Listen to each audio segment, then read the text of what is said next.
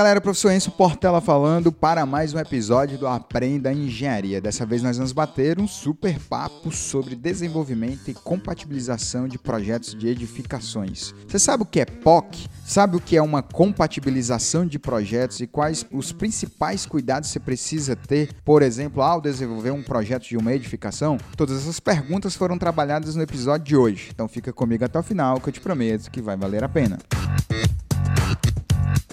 Carla, nós temos ouvintes que são, assim, desde estudantes de graduação até, eu diria, para ser engenheiros aposentados. Inclusive, uma vez eu recebi um e-mail de um professor do curso de doutorado da Politécnica da USP, falando lá de algumas colocações do que ele achou de um determinado episódio, se eu não me engano, foi até um episódio sobre estruturas de concreto em situação de incêndio. Então eu vou começar bem fácil, né? Assim, bem pelo básico que a gente tem essa heterogeneidade entre ouvintes, explica pra gente o que que se entende, o que que é um processo de compatibilização de projeto. Aqui a gente está falando de projetos, né, de estruturas, arquiteturas, então quem conhece sabe que eu vim de estruturas, mas a ideia aqui é falar de projetos de uma forma mais geral. O que que normalmente acontece nessa etapa, né, dita de compatibilização? Quem que vai participar disso? Quais são as tomadas de decisões que acontecem? Qual é o trâmite normal e sobretudo por que que a gente tem que compatibilizar finalizar? Primeiramente, uma honra estar participando desse podcast, ainda mais sabendo que doutores e tudo mais escutam. Acho que agora a régua tá lá em cima mesmo.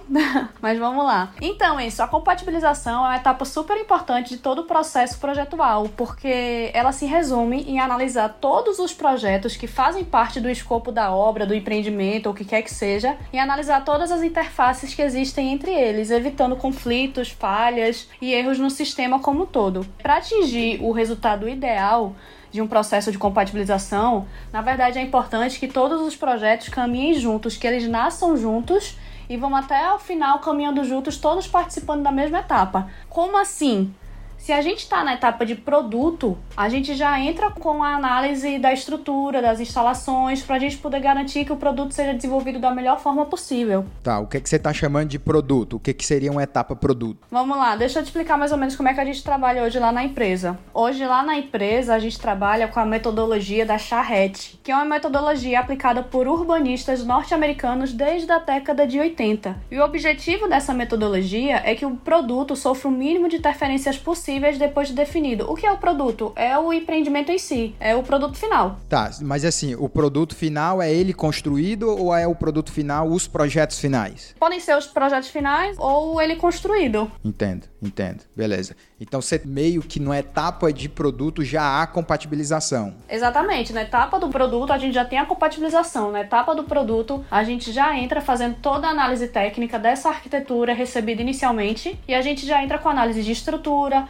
análise de instalação, análise de ar-condicionado, análise de corpo de bombeiro, análise de legislações no geral, de normas, justamente para que eles saiam o mais redondo possível. Então a compatibilização já começa aí mesmo, antes mesmo do lançamento do empreendimento. Entendi. E obviamente que isso é bem antes aí do que a gente pode chamar de um projeto pré-executivo, né? Não, muito antes, muito antes, bem antes de um projeto executivo. Por quê? Porque dessa forma a gente trabalha com engenharia integrada e a gente busca a melhor solução para todos os sistemas que compõem o edifício, entendeu? Então a gente tem a gente toma algumas decisões que não necessariamente é obedecendo arquitetura, ou obedecendo estrutura, ou obedecendo instalações, é justamente pensando como um todo. Tá, mas vamos lá vamos dizer assim, a empresa tem um terreno que ela quer construir um prédio porque é a atividade comercial dela. Nesse terreno, ela tem ali uma série de lei de uso e ocupação dos solos, né, uma série de códigos que limitam o que, que pode ser construído ali, área e tal. E aí a empresa faz lá uma análise de viabilidade financeira e chega à conclusão que vai fazer um prédio de 30 andares, de três apartamentos por andar. Perfeito. E aí você vai, obviamente, chegar num profissional. Esse primeiro profissional já seria um arquiteto que é contratado, ou você já desenvolve essa arquitetura dentro da empresa? Não, esse primeira etapa é um arquiteto que é contratado. Só que para esse arquiteto ser contratado, a gente analisa o terreno como todo diante de diversas premissas. Por exemplo, a gente pode ter um terreno que seja complicadíssimo e tenha que ter uma drenagem, um projeto de drenagem muito específico, ou um projeto de pavimentação.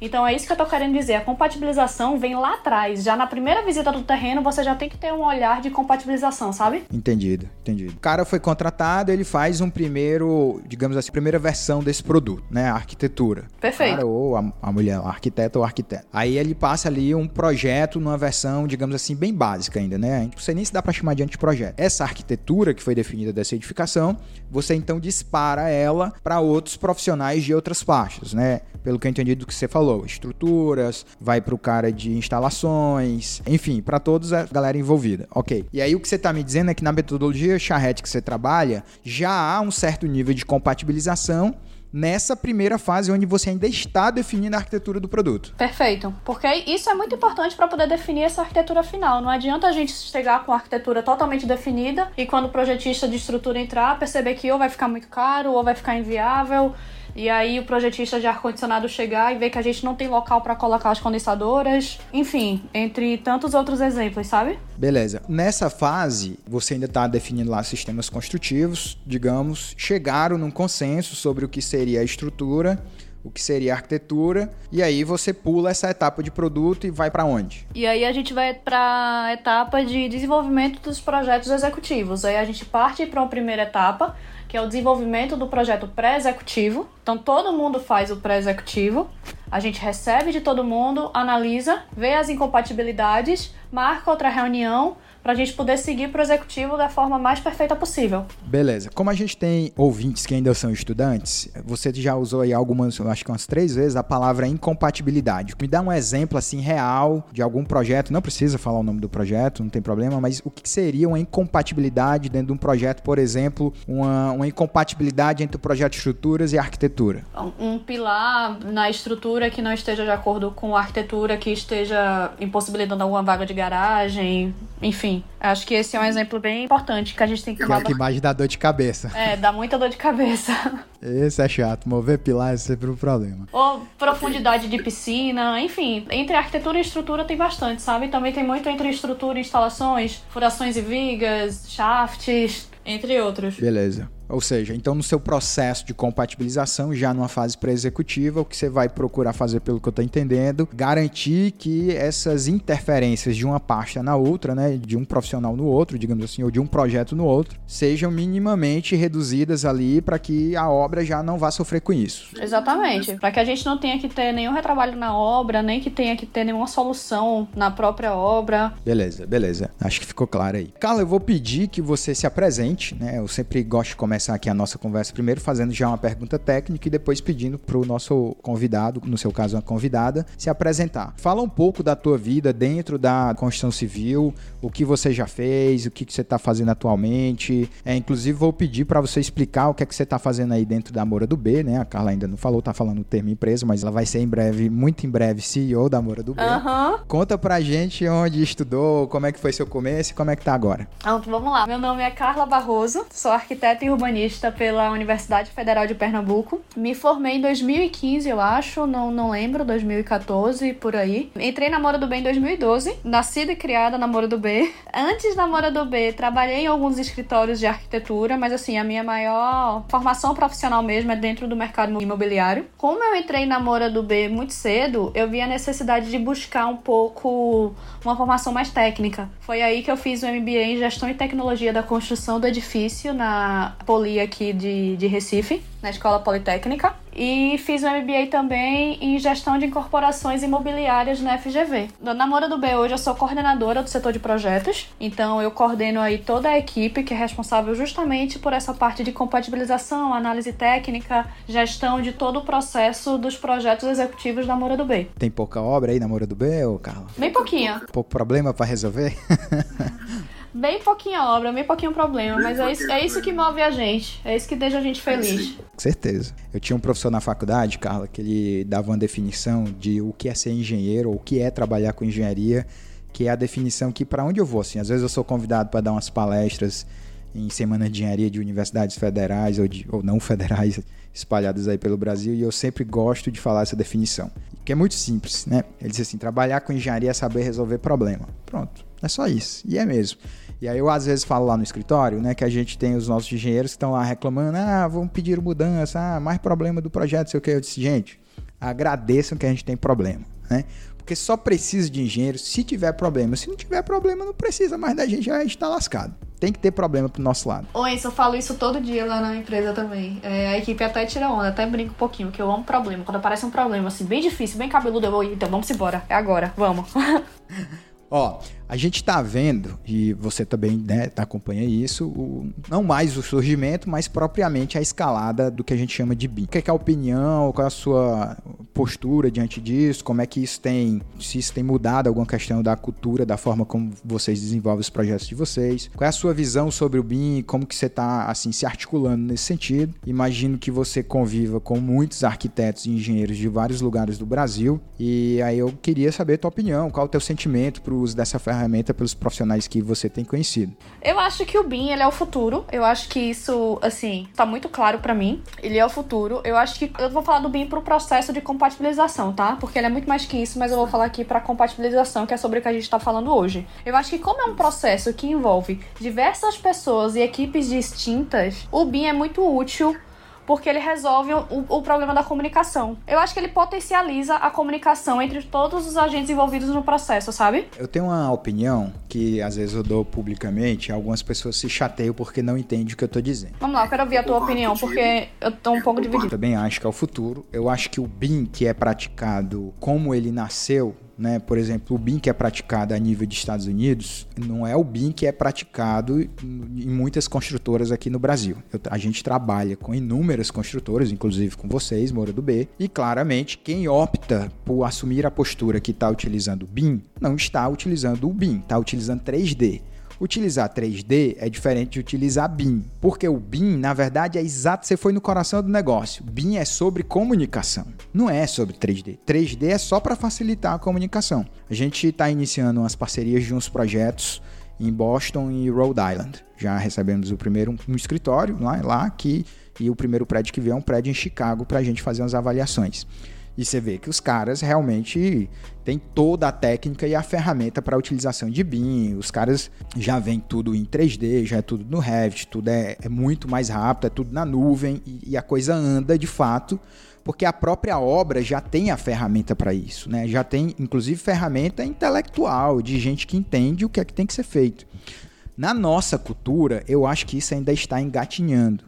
E uma coisa que as pessoas não entendem quando eu, quando eu falo, assim, hoje, para a gente de estruturas no escritório, hoje nós somos os maiores escritórios do Brasil, e para a gente, o que é praticado a nível de BIM no Brasil, para quem desenvolve estrutura, é um prejuízo. Para a gente é atraso. Porque normalmente se traduz em uma geração de um modelo 3D. Se você quer um modelo 3D refinado, fiel à estrutura, isso para a gente gera um, uma pequena dor de cabeça, porque nem sempre a gente modela e ainda mais um escritório que tem o volume que a gente tem, nem sempre a gente modela fielmente a volumetria da estrutura. É, eu vou até dar um exemplo aqui. Quando a gente está modelando uma escada dentro de um edifício, para a gente modelar a escada mesmo, inclinada com o degrau, para a gente é um atraso, isso demora. É um processo que para a gente, aí fique claro, né? Para o nosso nível de pressão, para o nosso nível de projeto, você tem uma ideia, hoje eu estou com, em número de prédio, eu tenho mais de 100 no escritório.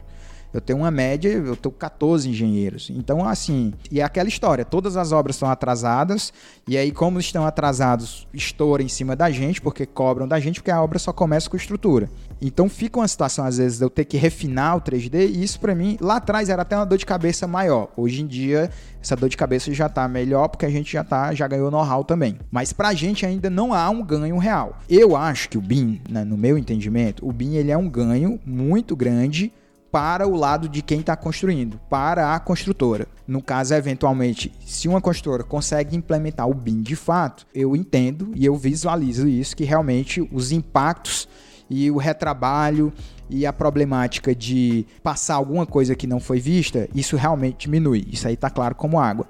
Por outro lado, há uma onda, e é uma onda que eu acho até que é sem volta, só vai para frente agora, só piora ou melhora, né, dependendo do ponto de vista, que é a onda do 3D que aí começa a formar profissionais, e aí pode ser só um, um, sei lá, uma visão romântica de minha demais, começa a formar profissionais que você começa a discutir um projeto 2D e o cara claramente tem dificuldade. Por exemplo, assim, visualizar, discutir uma escada, às vezes com certos profissionais, é uma dificuldade. Porque você vê claramente, principalmente tem um estagiários lá no escritório, você vê que a galera já chega sabendo Revit, o que é bom, muito bom Mas você vai explicar para a coisa, né, de como o projeto realmente vai chegar na obra hoje, que hoje vai 2D, hoje vai a folha. Daqui a 10 anos, pode ser que em todo lugar da obra tenha uma tela, todo mundo tem uma tela lá de iPad mesmo e. Era o que eu ia te falar agora. E pode ser que o negócio decole como é nos Estados Unidos. Você vai numa obra americana, porra, tem tela para todo lado, o cara visualiza, é tudo digital. Então ele roda o projeto para um lado, para o outro e tal. Para o projeto estruturas, eu realmente acho que isso ainda não tem um ganho significativo. Né? Hoje, que se fique claro, né? Hoje. É, mas era justamente isso que eu ia te falar agora, hoje, né? Porque assim, essa galera que tá chegando agora já visualizando o 3D muito bem e não conseguindo visualizar o 2D, ou assim, tendo mais dificuldade, é porque já é outra geração. Então, assim, talvez no futuro seja isso mesmo. Talvez não precise mais visualizar o 2D, não sei, tá? Posso estar viajando. Mas tá entendendo? Eu concordo contigo. Eu acho que é por aí também. Eu acho que é por aí também. Mas acho também que tem muito uma questão de demandas envolvida. Porque fica uma discussão de várias frentes, e aí aí você vê assim, a pessoa que tá lá, tem dois projetos para fazer, aí ela tem tempo de sobra. A pessoa que tem 100 projetos para fazer, ela não tem tempo de sobra, né? Então não dá para você aplicar ali todas as coisas, porque o nível de problemas, por exemplo, que nós resolvemos lá no escritório é um nível absurdo de problemas que eu tenho a mais absoluta certeza que poucos lugares, talvez do mundo, consiga resolver e fazer as coisas que a gente faz no tempo que a gente faz, porque modéstia parte, em muita frente a gente é muito bom. A gente às vezes peca em algumas coisas que a gente sempre procura melhorar, mas a gente tá no nível de pressão, e você deve sentir isso também, que a construção civil aí nesses últimos, vai, 14 meses, ela ressuscitou de um jeito que ela já ressuscitou a 200 por hora. Então é lançamento toda hora, é frente de obra toda hora. Você pega aí na Moura do B, pô, quantos prédios você não tem já rodando, sendo entregues e quantos projetos vocês não têm que tá nascendo? É um volume assim que eu particularmente nunca vi. Tudo bem, eu tenho 15 anos de profissão, mas eu vivi, por exemplo, o ano de 2007, 2008, quando teve aquele boom do mercado imobiliário brasileiro. E tinha muito prédio, mas não nessa intensidade. Nunca vi isso. Eu acho que talvez seja o tempo da gente gastar um pouquinho mais de tempo para poder ter essa mudança de paradigma, poder ter essa mudança de, de mentalidade mesmo, para depois economizar mais tempo, entendeu? Vamos lá, você vai ter mais tempo detalhando uma escada agora, ou detalhando o que quer que seja. Eu não sei se é isso não, tá? Tô só aprofundando um pouquinho mais na conversa. Mas você vai ter, vai perder mais tempo agora detalhando tudo isso, mas tu não vai perder o tempo com a compatibilização depois que tu ia ter, porque vai sair muito mais redondo, entendeu? É, eu entendi. Tem muitas frentes que eu acho que isso vai acontecer mesmo. Eu concordo contigo. E a gente, inclusive, melhora. Assim, por exemplo, a gente não usava Revit no escritório alguns meses atrás. Aí a gente contratou um profissional, o cara dá um treinamento, comprou cursos aí que tinha, disponibilizou para todo mundo, para quem quiser fazer lá, lá no nosso escritório. Tá fechando até uma parceria agora para umas aulas presenciais lá. Porque eu sou muito assim. Quando vem a mudança e tá claro que vai mudar, não adianta bater de frente. Não adianta você ficar se questionando, reclamando. Ah, você tem que ir com a mudança. Né? Se você ficar indo contra, vai ser muito pior. Então, para mim, isso aí tá claro. Eu acho que isso vai amadurecer. O uso do BIM vai amadurecer. E eu acho que vai ser rápido. Eu acho que vai ser rápido. E a gente já tá se colocando nesse ponto, entendeu? Então, hoje, é, a gente já tem uma metodologia relativamente bem definida no escritório, que a gente está procurando melhorar, para atender quem realmente trabalha com BIM. Porque a gente tem algumas construtoras de Brasília, algumas de São Paulo, alguns de Goiás, algumas aqui do Ceará, que tá assim, o uso do BIM muito bem posicionado. E a gente já está nessa situação de que ainda tem projetos que chega somente CAD, que não se gera 3D, e tem projetos que basicamente o CAD nem existe mais. Falando do 3D, né? Mas você falar de toda a gestão da informação, porque assim, você pode chegar a fazer simulações computacionais de desempenho quando você já tem o empreendimento todo modelado. Então, assim, sabe? Perfeito. Quanta informação que a gente tem no BIM, quanta coisa legal que a gente tem, né? Então, eu acho que é o futuro, com certeza. Ó, a gente tem falado aí de compatibilização, do processo de compatibilização, melhor dizendo, da etapa, né? O que, é que você elegeria aí como o maior gargalo dessa fase? Você que aí já é coordenador de projetos, já passou por vários empreendimentos, mas eu não falo somente de interferências né, a nível de estrutura, não. De forma geral mesmo. Pega aí a turma de hidrossanitário, elétrico, paisagismo, onde é que está a maior complicação quando você está ali é, Moura do B trabalha basicamente com projetos residenciais e comerciais do tipo salas comerciais, né? Vamos focar aqui nos residenciais. O que que na sua experiência acaba sendo a parte mais difícil dessa etapa? E assim, dentro desse entendimento da compatibilização, existe de fato uma, uma hierarquia de projetos, ou seja, digamos quem manda e quem, né? Quem tem que atender quem? Tem ali o paisagismo, a arquitetura sempre vai obedecer o paisagismo, a estrutura sempre tem que obedecer a arquitetura. Fala um pouco desse cenário. Tá, aproveitando até um pouco o gancho da pergunta anterior sobre tempo. Eu acho que o maior gargalo hoje na compatibilização do projeto não é uma disciplina em si, mas muito mais o tempo. Porque como a gente tem que ter essa engenharia integrada para que tudo saia muito redondo, todo mundo caminhe junto, às vezes é muito difícil passar essa gestão do tempo entre os próprios projetistas. Normalmente é tudo muito corrido e cada um tem seu tempo, então às vezes é difícil encaixar todo mundo igual na mesma página e junto, sabe? Aí de novo volto para essa questão da comunicação e como o BIM facilitaria tudo isso. Mas enfim, eu acho que hoje o maior gargalo que a gente tem é tempo. Falando de disciplina propriamente dita, mesmo assim, para responder um pouco mais a tua pergunta, com certeza instalações é o que a gente tem mais desvios e furos e enfim é o que a gente tem que ter bastante cuidado. Instalações hidrossanitárias eu acho que é o que mais pega. E com relação à hierarquia, no modo comum, normal, de projetar e de desenvolver projetos executivos de um empreendimento, eu acho que seria arquitetura. E eu sou arquiteta, então eu devia falar arquitetura. Só que no nosso modo, da metodologia charrete, que a gente coloca todo mundo na mesma página, ainda antes de lançar,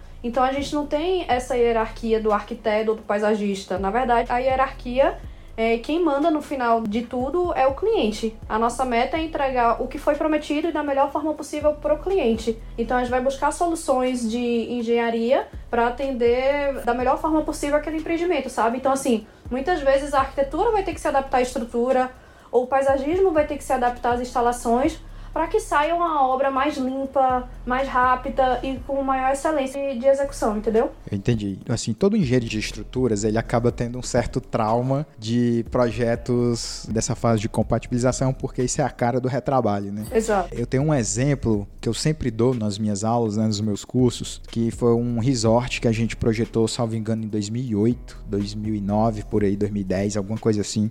E na época, eu não vou saber os números de cabeça, mas em dinheiro de hoje, a gente cobrou nesse projeto, projeto gigante, em dinheiro de hoje atualizando aí, eu diria para você que foi um projeto que ficou ali perto dos 300 mil reais, né? Um projeto relativamente bem pago. Pô, se a gente né, vai entregar esse projeto, faturar 300 mil reais, vai ser um dinheiro bom. Eu até hoje faço umas contas assim, reflito sobre isso, e esse projeto a gente teve prejuízo. E teve prejuízo exatamente por conta dessa fase de compatibilização. Porque ficou, esse resort, ele fica em Maceió, Barra Balho o nome dele. Lindo, um local muito bacana. É um hotel resort, né? Era proposto pé na areia, assim, poucos metros da praia, um negócio legal mesmo, bonitão mesmo. Mas a fase de compatibilização desse projeto demorou tanto, demorou tanto, e foi tantas indas e, e vindas, né? E vai e volta, e vai e volta, que eu acho que a gente deve ter gastado na época, Carla, algo como 18 meses, 18 meses, mas um ano e meio só compatibilizando, pra você ter uma ideia. O projeto não tinha nenhum pavimento repetido, ele em planta baixa, ele tinha um dos lados dele tinha 180 metros, era nove andares, mas 180 metros num sentido, eu acho que uns 40 no outro, 30. Era um projeto em cinco juntas de dilatação. E aí tinha frigorífico, tinha a questão do paisagismo, enfim e houve troca de equipes, da própria compatibilização. Então foi um negócio assim que a quantidade de vezes que a gente teve que lançar a estrutura inviabilizou o nosso ganho financeiro completamente. Eu sempre agradeço a Deus e eu tento ajudar ao máximo quem está compatibilizando os projetos. Né? A gente até já desenvolveu um projeto juntos, por sinal, da minha forma de avaliar, foi muito bem sucedido. Um projeto que a gente fez bem rápido, fase de compatibilização foi muito rápido, aquele prédio lá da Bahia. O do mar. O do mar, exato. E a gente, às vezes, até compensa financeiramente você ter um preço de metro quadrado de projeto menor se você já sabe que tem uma boa pessoa compatibilizando. Porque uma coisa é eu cobrar digamos assim, vai, 150 mil reais no projeto e eu vou só consigo faturar esse projeto em um ano. É melhor para mim, por exemplo, dar um desconto às vezes de 20%, em vez de cobrar 150, cobrar 120, se aquela pessoa, ela me dá uma expectativa de que eu consiga faturar em seis meses, como foi o caso do Dumari. Ó, né? oh, tá gravado, hein? Não, mas é, isso é praticado, isso é praticado porque realmente compensa.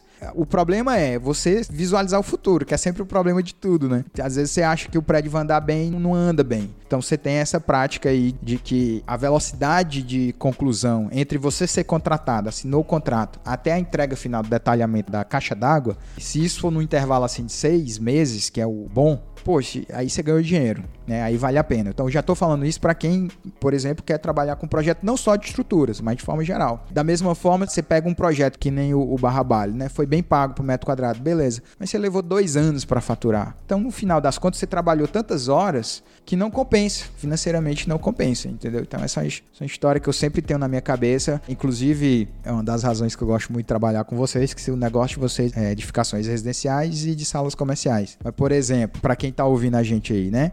Compatibilização de hospital. Nossa, de hotel. Hotel e hospitais são os dois piores. É triste. A compatibilização às vezes demora, demora, demora. Até gaiola de farda tem no hospital. Oi, isso é retrofit? Ah, mas o retrofit, ele tem a vantagem, né, de que primeiro assim, a compatibilização é mínima em si, porque já tá lá feito, né? Já tá lá construído, é mais é ajuste propriamente. E tem uma outra coisa do retrofit que realmente ele dá muito mais trabalho, mas muito mais trabalho do que construir algo do zero. Inclusive para a própria construtora, quanto para quem vai projetar. Mas o retrofit, aí você vai cobrar naquele nível, né? Você não vai cobrar um preço de metro quadrado de um retrofit de uma construção normal do zero. O preço de retrofit é, no mínimo, brincando, quatro vezes fácil o preço de uma construção do zero, porque você vai gastar muito mais horas. Mas o retrofit tem um lance que é o seguinte: na hora que você tomou a decisão ali, a estrutura está aceita, para você chegar na fase que é executivo, o pulo do pré-executivo, do anteprojeto até, pro executivo, ele é muito mais rápido. Ele é muito mais rápido. Você não tem que detalhar tudo, você tem basicamente detalhar ali pontos especiais, mas você não vai detalhar pilar, viga, laje do prédio inteiro, que já está feito. Então são mais ajustes. E aí, nesse sentido, da minha forma de ver, tem esse ganho de tempo entre. Você pode até perder um tempinho na compatibilização, mas para transformar para o executivo é mais rápido. Pelo menos nos retrofits que a gente já fez foram assim. E espero que o, o silo lá seja assim também, das duas partes, né?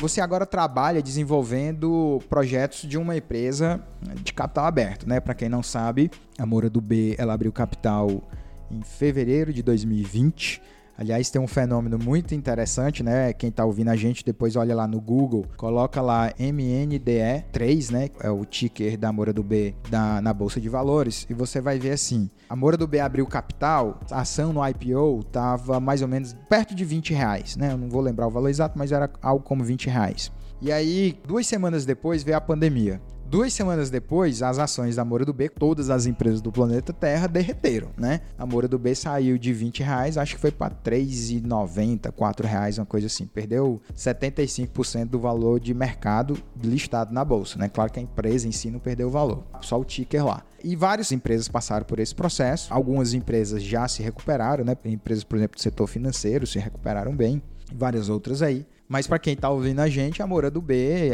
como algumas outras construtoras, as ações ainda estão voltando, ainda estão nesse processo de voltar, tá oscilando aí, né? Eu não vou ficar falando valores aqui, que o podcast não é sobre o mercado financeiro, mas fique de olho aí você. Eu, por exemplo, eu gosto muito da Moura do B. Oportunidade aí. Pode ser que seja, né? Pode ser que seja mesmo. Agora na minha vida eu não digo mais nada do que, que ninguém tem que fazer. Nem nas minhas aulas, agora minhas aulas são mais sobre narrativa do que propriamente didática. Eu não digo nada como é que as pessoas pessoas têm que fazer. Eu digo como é que eu faço. E eu gosto muito da Moura do B, né? Sem falsa demagogia aqui, sem querer causar boa impressão. E vocês são clientes nossos, né? Nos contratam para projeto. Eu moro num apartamento que é feito pela Moura do B e sou acionista da Moura do B. Então eu realmente gosto muito da Moura do B. Acho uma empresa de uma atmosfera muito bacana. Acompanho as coisas de vocês. Tento ser próximo das pessoas que compõem lá o quadro da Moura do B, porque realmente eu acho, né? Eu sinto isso que como alguém que lida com várias construtoras do Brasil inteiro tem uma atmosfera diferente. Eu acho isso, né? Desde a época do João Baker, que foi assim uma conexão muito boa para nós da época junto à, Moura do B. Até hoje a gente sempre tem uma, uma relação assim excelente com a forma da Moura do B tratar, inclusive as pessoas que ela contrata como fornecedora de serviço, que é o nosso caso, né? Mas enfim, você está aí numa empresa de capital aberto, você trabalhou na Moura do B pré-abertura de capital e pós-abertura de capital. Então, o que, que é diferente assim? Há uma diferença? Você sente uma diferença no seu dia a dia? Obviamente, quando a empresa não era de capital aberto, ela em termos financeiros era uma empresa menor, então imagino que hoje tem uma quantidade de projetos muito maior do que você estava habituada. Mas há alguma diferença? Aí é mais até uma curiosidade, pessoal mesmo. Como que é trabalhar numa construtora que é de capital aberto? O que que isso muda? Oi, antes de abrir o capital, a Moura do B já era uma empresa bem grande. Então a gente já tinha um modo de trabalhar bem baseado em procedimentos e metas a serem alcançadas, que eu acho que inclusive foi o que nos possibilitou de abrir esse capital. Mas eu acho que a principal diferença hoje é o fortalecimento da nossa cultura corporativa e assim, que a gente está crescendo aí de forma exponencial, né? Depois da abertura de capital. Eu acho que essa é a maior diferença.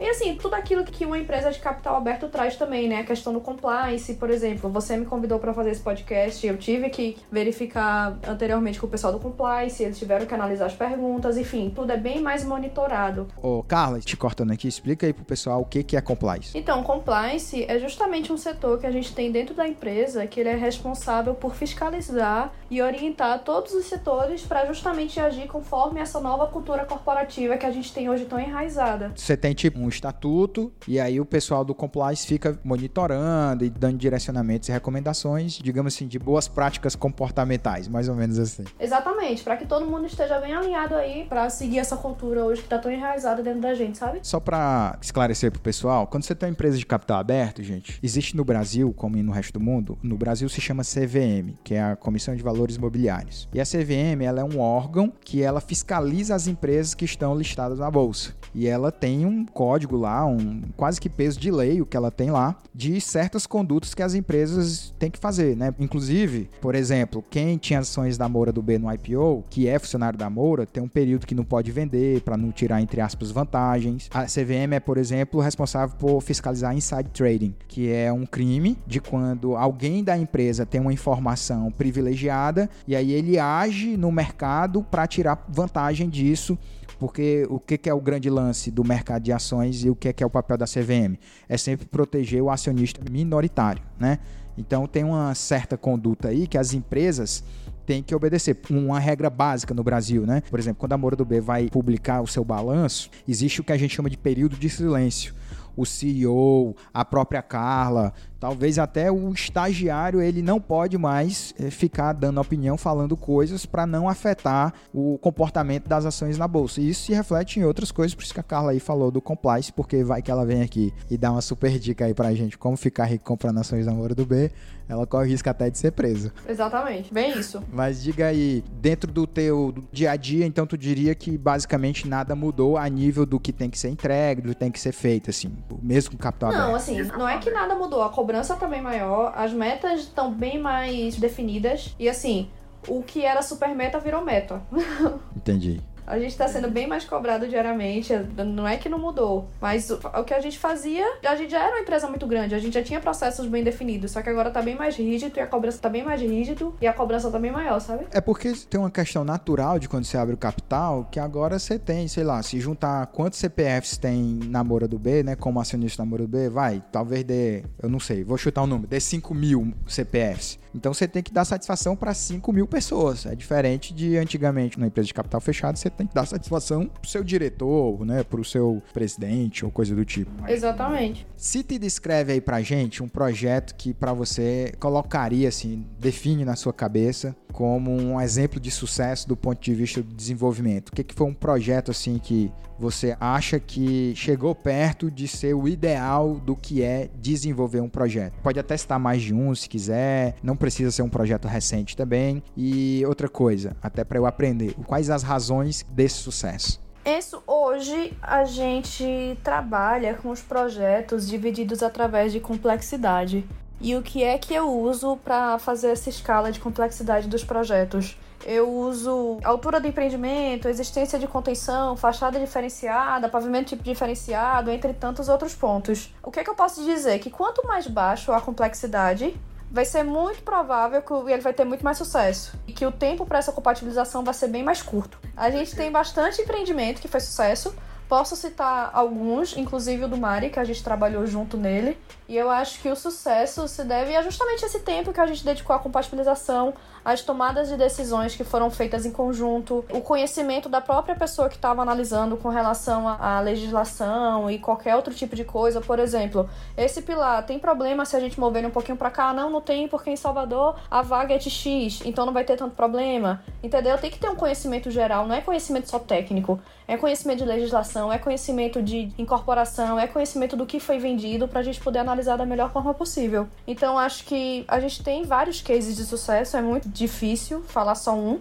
E a razão de ter sido sucesso realmente foi a equipe. A equipe e o tempo que a gente pôde dedicar a essa análise. Legal, legal. Você estava até aí um momento atrás falando da pressão, né? Que é a quantidade de projetos, tem que entregar logo. E aí eu estava até lembrando que na Moura do B, como em algumas outras construtoras de capital aberto, você tem a medição contábil da empresa, ela é feita no que eles chamam de POC, para quem não sabe, o POC é um termo em inglês que quer dizer Percentage of Compliance, que a gente aportuguesou para percentual de obra concluída. Mas é só para você entender como isso é sutil e por que que isso gera pressão, por exemplo, em quem está lá fazendo a compatibilização, quem está lá no projeto. Digamos que a empresa, ela lançou o prédio, a edificação e vendeu 100% do prédio prédio em três dias. Como a Moura do B tem esses casos aí, né? Então eu sei que tem um prédio de vocês que eu acho que vocês venderam 100% das unidades em dois dias. Uhum. Mas esse valor da venda contábil, ele não pode, por uma questão de regra de contabilidade da empresa de mercado de capital aberto, ele não pode vir para a contabilidade da empresa ainda, porque a empresa só vai incorporar esse valor à medida que a obra for avançando e tendo medição. É quase como o que acontece lá na obra pública, onde o construtor só recebe dinheiro a partir da medição. Na empresa que opta pelo POC, pela declaração financeira contábil pelo POC, ela só pode trazer, digamos assim, para o caixa à medida que a obra avança. Então, por mais que se tenha vendido 100% do prédio hoje, a empresa não gera isso contabilmente, porque ela só pode gerar contabilmente quando ela entregar o prédio realmente lá todo feitinho. E obviamente que isso vai gerar sempre uma pressão em vocês, porque o interesse da direção e de stakeholder e tal é gerar lucro, gerar é, isso contabilmente, inclusive trazer para o caixa da empresa, e ele sabe que só pode fazer isso à medida que a obra avança. Eu acho que isso adiciona uma certa pressão a mais, né, do que já é o processo normal de desenvolvimento de projeto para vocês, porque você tem a questão de realmente ter muito mais olhos em cima de vocês. Eu acho assim, você colocou o caso do Mari, para nós o do Mari também foi um sucesso sucesso. Você tem duas torres ali, entre aspas, coladinhas uma na outra, né? A dois centímetros da outra. Prédio muito bonito, por sinal. Uma estrutura que tem as suas complexidades, mas que a gente conseguiu. Eu acho que o processo de compatibilização do Mari não durou mesmo ele todo três meses. De quando a gente recebeu a aprovação do estudo até gerar as formas executivas, acho que deu menos de 90 dias. Então isso pra gente é maravilhoso, porque em 90 dias você gera a forma executiva, em mais dois meses você gera todo o detalhamento do prédio, a obra já começa e todo mundo fica feliz. E uma coisa assim que eu vou ensinar para quem está ouvindo a gente, quando você faz edificações altas, é notório quando a obra chega no pavimento tipo, porque até chegar no pavimento tipo, a obra te liga quase todo dia. Mas quando ela entra no tipo, ela só te liga no primeiro tipo. Aí quando ela vai pro segundo tipo, ela já vai adotar as mesmas regras do primeiro tipo. Então você passa aí, o do Mari tem 27 lajes. Você passa aí, ó, é uma laje, a Mariana tá lá fazendo uma laje a cada 7 dias. Então você vai passar no mínimo 140 dias sem ouvir e ter muito contato da obra. Né? Isso é uma questão que sempre acontece assim, quando você está desenvolvendo edificações verticalizadas. Fugindo aqui um pouco do assunto, Carla, você falou aqui que trabalha aí na Moura do B, né? A gente já falou várias vezes da Moura do B, empresa que claramente está em acessão, aliás, uma acessão até impressionante. Para quem está ouvindo a gente agora, que é engenheiro, que é arquiteto, o que é que você daria de conselho e dicas caso alguém queira entrar aí para o time da Moura do B, não só o time de projeto, mas também o time de obra mesmo, né? O pessoal que quer trabalhar em obra como que hoje é o processo de recrutamentos, é, de recrutamento de vocês, é um, é um, processo interno, o cidadão tem que ir para o Pernambuco, ou, por exemplo, nas obras da Moura do B aqui do Ceará, contrata, a própria obra tem autonomia para contratar um estagiário, um engenheiro, como é que é essa divisão para a pessoa que está nos ouvindo e, pô, vou me arriscar aí com a Moura do B. O que é que você dá de dica e como que é o processo? Então, Enzo, hoje nós temos um processo de recrutamento muito bem liderado pela equipe de gente e gestão. Temos uma equipe especializada dentro da Moura do B, que lidera todo esse recrutamento, lidera as entrevistas e para conhecimento das vagas, basta seguir a gente no LinkedIn ou verificar no próprio site da Mora do B, lá que tem uma abinha carreiras. Quando você clica, ele te direciona direto pro link Vem Somar. E aí lá tem todas as vagas abertas hoje. E aí qualquer um que tenha a expertise técnica para determinada vaga pode se candidatar. E aí o que, é que a gente busca? Pessoas proativas, que saibam se comunicar, que saibam liderar, que tenham autonomia e que tenham habilidade técnica para a área em questão que irá atuar. Entendido. É mais ou menos o espírito do que eu achei que vocês iriam gostar mesmo. Eu sempre finalizo aqui o podcast pedindo para que o convidado indique um livro, assim, até preferência de que não seja um livro técnico, um livro assim que a Carla leu e que impactou a vida dela, que ela gosta, que ela acha assim, ah, o livro que todo mundo deveria ler, ou um livro que a Carla realmente gostou, um livro e um filme. Eu acho essa pedida um pouco injusto, mas a nossa ideia lá no comecinho, quando a gente fez o primeiro episódio, esse episódio vai ser o 43, eu acho, é 44, a gente começou na ideia de montar uma lista de o que é que os, grandes engenheiros e arquitetos do Brasil gostam de ler e gostam de assistir. A gente tem uma lista muito boa, por sinal, mas ela é um tanto injusta porque é sempre muito difícil você escolher um filme e um livro. Mas, sei lá, algo específico que você já leu ou que esteja lendo, que impactou sua vida, o que, é que seria aí de livro e, e filme que você indicaria? Caramba, isso realmente é muito difícil difícil você pensar é. em um livro e um é filme. É e eu vou te falar que eu nem tinha me preparado para essa pergunta, mas vamos lá, deixa eu pensar. Um livro que eu li esse ano, inclusive, e que eu achei muito bom, que foi inclusive uma sugestão de uma diretoria lá da Moura do B, é o livro Conversas Cruciais. Ele fala justamente sobre a importância de você ter algumas conversas que muitas vezes são ditas como difíceis e que muitas pessoas evitam, mas que precisam ser, assim, algumas coisas precisam ser ditas, né? E Sim. esse livro, assim, eu acho ele muito bom.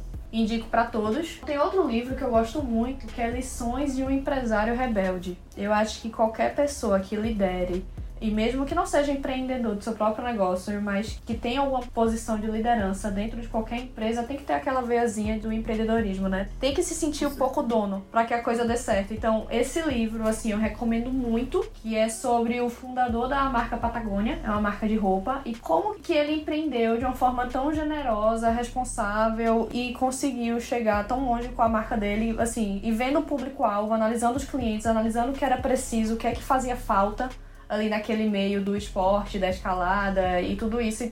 Assim, é uma coisa que eu gosto muito, né? Tu sabe? Eu, eu amo ao ar livre, eu gosto de praticar esportes ao ar livre. Esse livro realmente é meu xodó. Pra quem não sabe, a Carla é skatista e surfista. Faço de tudo um pouco, mas nada direito.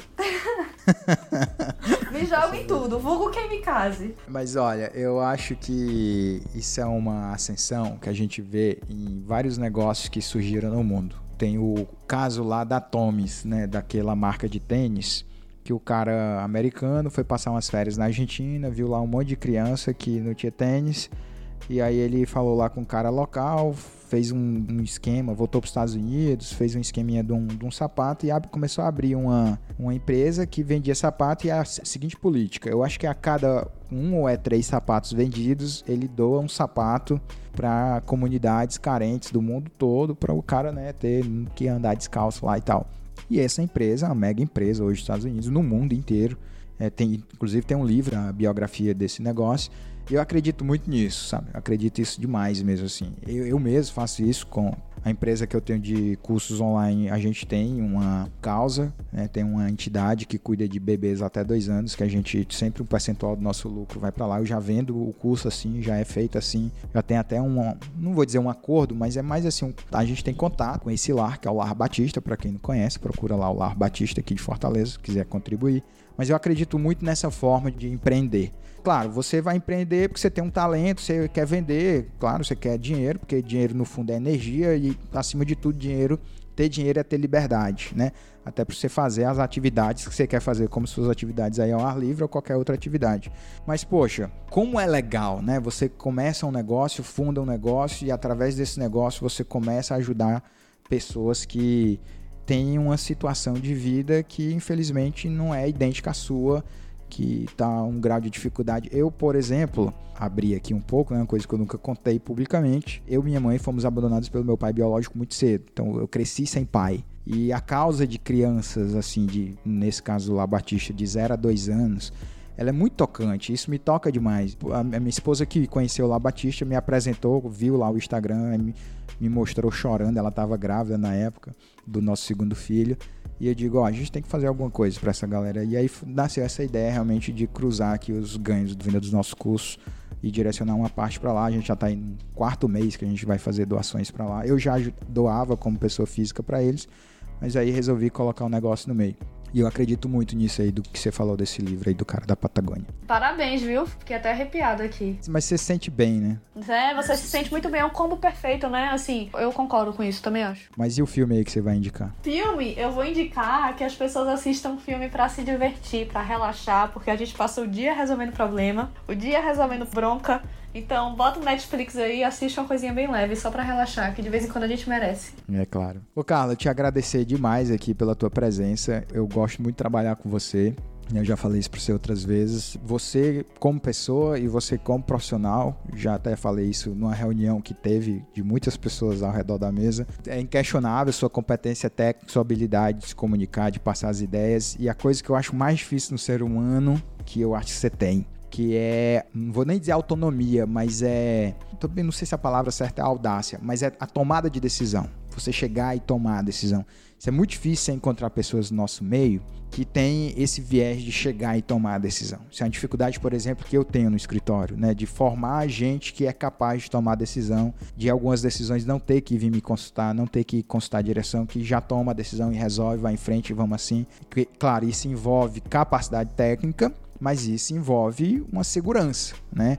Uma questão que é pessoal mesmo, e eu acho que você tem isso. Eu vou te falar uma coisa. É, eu sou professor, professor mesmo, inclusive de graduação do curso de Engenharia Civil, e tem uma habilidade que nós professores desenvolvemos rápido, que é você bater o olho numa pessoa, num aluno, essa menina vai dar certo, esse cara vai dar certo. É só uma questão de tempo para esse cidadão aí ou essa cidadã deve dar muito certo na vida. E quase sempre eu tô certo. E você é essa pessoa que eu bato o olho tranquilo, né, sem falsidade, sem assim, sendo bem sério com você. Eu acho que você vai muito longe. Eu não sei seus planos, eu não sei onde você quer chegar, mas eu acho que nessa tua pegada aí, você tem tudo para ir muito, muito longe. E eu digo muito, muito longe assim, de ocupar cargos importantes, posições importantes. Obviamente que isso tem que estar atrelado ao seu interesse pessoal, mas potencial acho que você tem de sobra para chegar em muitos lugares aí que talvez você nem saiba ainda, que você nem saiba que quer. Deixa aí teu contato, LinkedIn, e-mail, Instagram, o pessoal gostou, simpatizou, as meninas aí que estão ouvindo a gente gostou de você, quer trocar uma ideia, te acha onde?